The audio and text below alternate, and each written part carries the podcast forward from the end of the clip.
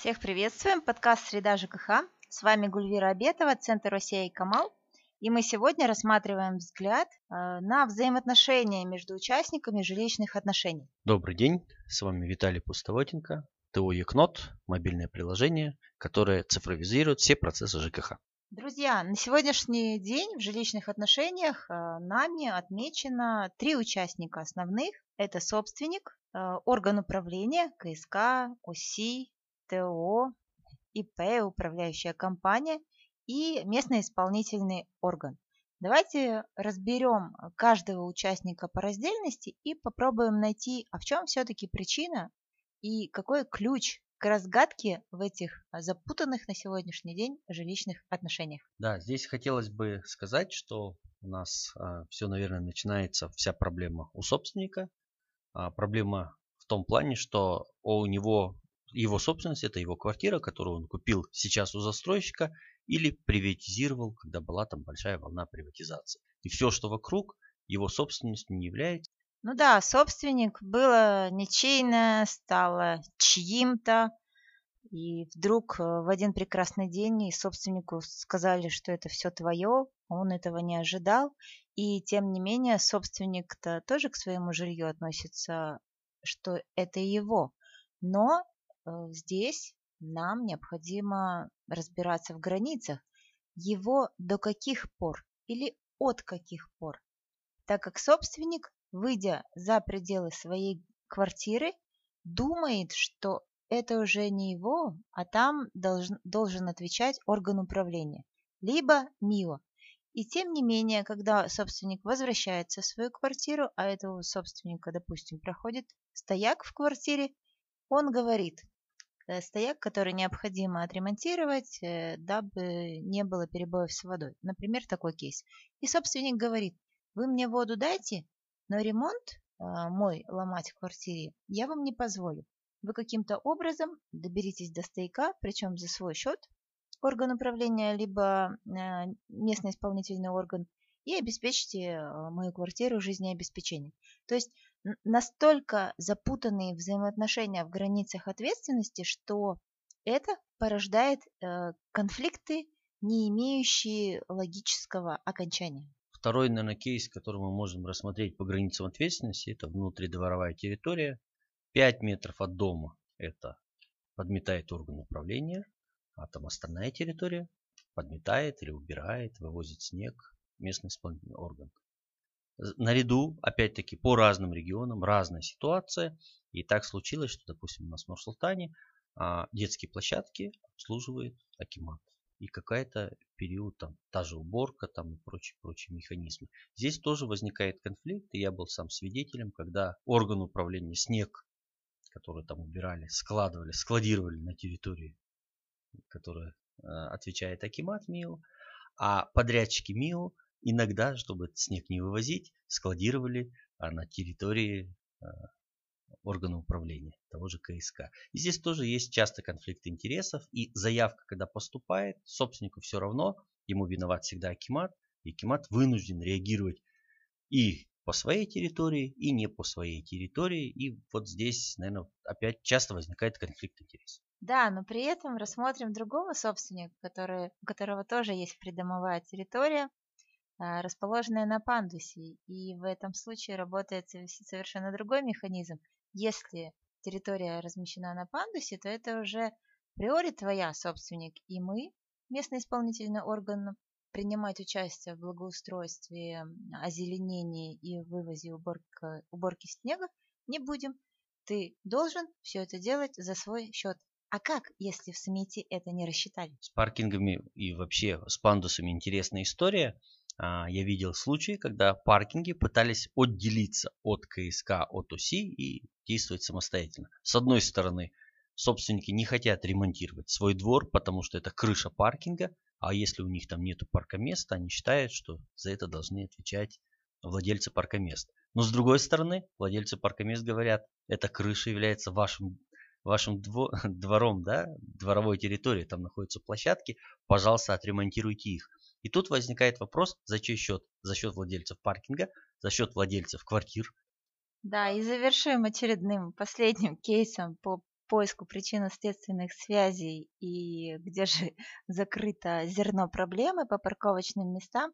Парковочным местам говорят, плати за содержание, но не плати а, за, а, на накопительный счет, и при этом ты не принимаешь участие в голосовании и принятии решений по этому дому. Вот такой вот у нас компот по собственникам, но тем не менее они несут полную ответственность за все, чем управляют. Переходим к органам управления. На сегодняшний день у нас э, есть КСК, у нас есть ОСИ, у нас есть управляющие компании в форме ТО либо ИП. И все это настолько запуталось, что э, когда обращается собственник по проблеме управления своего дома, он всех, абсолютно всех называет КСК. Прежде чем давать ему ответ, мы всегда уточняем, подскажите, какая форма юридического лица у вас зарегистрирована? КСК, ОСИ, ТО, ИП, ОО, либо э, можно вообще э, остановиться на ЖСК. То есть сам а, орган управления э, по наименованиям э, размыт, и все его э, характеризуют одним наименованием КСК. Но при этом забывают, что принцип подхода к работе а, очень разный, и ТО – это всегда представитель предпринимательской деятельности, он работает с прибылью, а если вернуться в КСК, они могут работать э, не то что в ноль, они могут работать даже в минус, в ущерб своему здоровью, в ущерб своему времени. И сегодня мы, к сожалению, на некоторых комплексах наблюдаем это уже у вновь сформированных ОСИ. По вновь сформированному ОСИ тоже часто возникает ситуация, так как в законе, в нормативно-правовых актах, подзаконных актах у нас а, много, а, скажем, не прописано да, ответственности того или иного юридического лица или участника процесса. И сейчас вот возникает часто случаи. К примеру, председатель ОСИ должен быть собственником. Типовой устав об этом говорит. Если председатель ОСИ продал квартиру до переизбрания себя, нарушает ли он закон? Какие, а, какую ответственность он понесет? И, или необходимо ему сначала выйти из председательства ОСИ, выбрать нового председателя и только потом продавать квартиру, Таким образом он не нарушит закон. Здесь тоже много возникает таких коллизий. И на самом деле тут надо разбираться и разбираться, смотреть на практике, шлифовать закон, шлифовать подзаконные акты. Нужны разъяснения, и мы постараемся на какие-то вопросы сегодня в нашем подкасте вам ответить. По председателям ИСИ э, интересно, собственник, не собственник. Э, вечный вопрос э, всех совещаний, всех встреч с жителями активными. Так как бытует мнение, что исключив 17 пункт из типового устава, председатель ОСИ может и не быть собственником. На сегодняшний день те поправки, предложенные законодателем в законе, не имеют прямого характера, что председатель ОСИ должен быть только собственник. И это действительно вносит путаницу и пока нет однозначного ответа. Ну, давайте вернемся к нашим вопросам, вопросам конфликтов. А у нас получается, а, как мы говорили, между МИУ и органом управления есть вопросы по территориям и есть вопросы по, скажем, функционалу и обязанностям, потому что, с одной стороны, те вещи, которые должен решать полностью орган управления, он справиться не может, или его пытаются а, им манипулировать жители, собственники через запросы в МИУ, через социальные сети, через какие-то ресурсы, подключая Адам ресурс. И Гульвира, вот у вас в этом плане есть опыт, есть кейсы. Поделитесь с нашими слушателями. По местным исполнительным органам а, есть э, кейсы и есть непонимание со стороны собственников имущества, где же та граница ответственности, которую, которая а, лежит на стороне местного исполнительного органа. С одной стороны, э, э, к МИО обращаются по всем вопросам. Крыша течет, краны прорывают, нет воды в доме, плохие детские площадки, недостаточность финансовых средств, не нравится председатель, не нравится сервисная компания. То есть тоже здесь есть а, перемешение всех вопросов и они адресуются местному исполнительному органу. Что нам говорит местный исполнительный орган при а, ознакомлении с такими обращениями?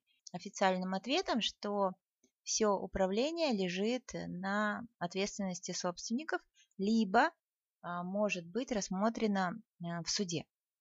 Тем не менее, на практике местный исполнительный орган обязан, в кавычках, вмешиваться в отношения, в жилищные отношения собственников и управляющей компании, либо органы управления по принципу того самого слышащего государства. Э, к ним поступает заявка, они должны реагировать. У них реакция прийти, выслушать, понять, в чем проблема, но на самом деле ответ э, и решение, и, и конечный результат такие мероприятия не приносят, потому что в любом случае, неважно, какой бы участник туда не приходил, в данный конфликт между собственниками и органом управления, решение вопросов все равно останется на стороне собственника.